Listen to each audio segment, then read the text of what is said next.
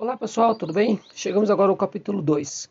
E como foi a chegada ao Brasil? Né?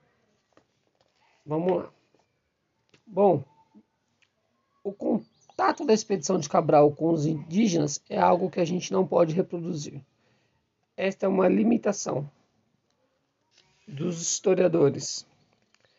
Bom, porém, a gente tem muito o, o que se pensar sobre esses relatos. Hoje evita-se falar muito de descobrimento do Brasil. Há quem encontre uma saída usando essa palavra esquisita, achamento. Mas o Brasil não foi nem descoberto nem achado. Não era uma terra vazia a qual os portugueses chegaram na realidade, porque aqui era uma terra ocupada pelos índios, ou chamados de nativos os portugueses tomaram posse dessa terra. E daí começou uma história de contatos e de principalmente muita violência. E como viviam esses índios? Eles estavam divididos em muitas tribos. Hoje é comum falar em tupi-guarani como se fosse uma coisa só, mas mesmo os tupis e os guaranis eram diferentes. Havia muitas tribos, muitos guerreiros, como a dos aimorés e por aí vai. Não havia uma grande nação indígena na costa do que viria a ser o Brasil. E sim uma série de tribos que ora conviviam, ora entravam em luta. Bom, e aí temos uma questão muito importante. Né? Qual é o papel da Igreja Católica no Brasil colonial? O Estado português teve com relação à Igreja uma posição de certa dominância. Era o sistema chamado de padroado.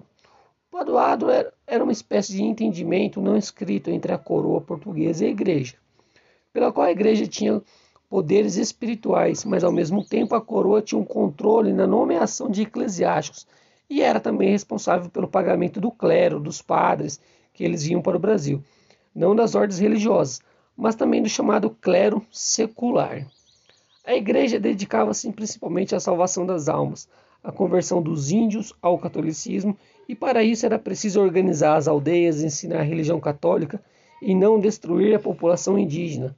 Mas houve muitos choques entre a igreja e os colonos no Brasil, porque os colonos tinham outros interesses, o de explorar o trabalho indígena.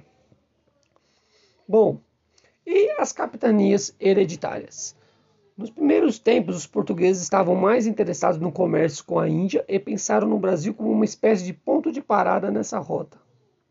Mas, à medida que outros povos começaram a chegar, tentando ocupar a terra, eles se viram obrigados, por razões mais políticas do que econômicas, a, encont a encontrar uma forma de colonização.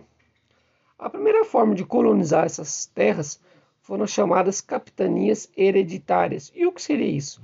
São os donatários de capitanias tinham poderes no papel, mas estavam limitados por muitas dificuldades e precisaram enfrentar uma série de problemas. As capitanias fracassaram e daí a coroa portuguesa teve a ideia de instituir um governo geral no Brasil. E o que foi esse governo geral?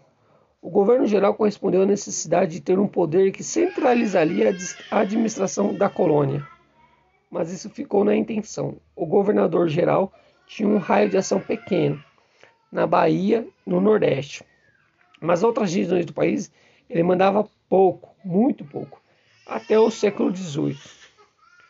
E qual é a extensão da efetiva ocupação da colônia? Esse Brasil dos primeiros tempos pode ser definido pelo que se diz como um cronista importante, Frei Vicente do Salvador. Segundo ele, os portugueses a princípio se arrastavam pela praia como caranguejos, ou seja, né, iriam de um lado para o outro da praia e concentrados no litoral do Nordeste. A ocupação do interior foi um processo lento que só completou ao longo dos séculos. E por que os portugueses recorreram à escravidão? Essa questão fica para o próximo podcast nosso. Um grande abraço até mais.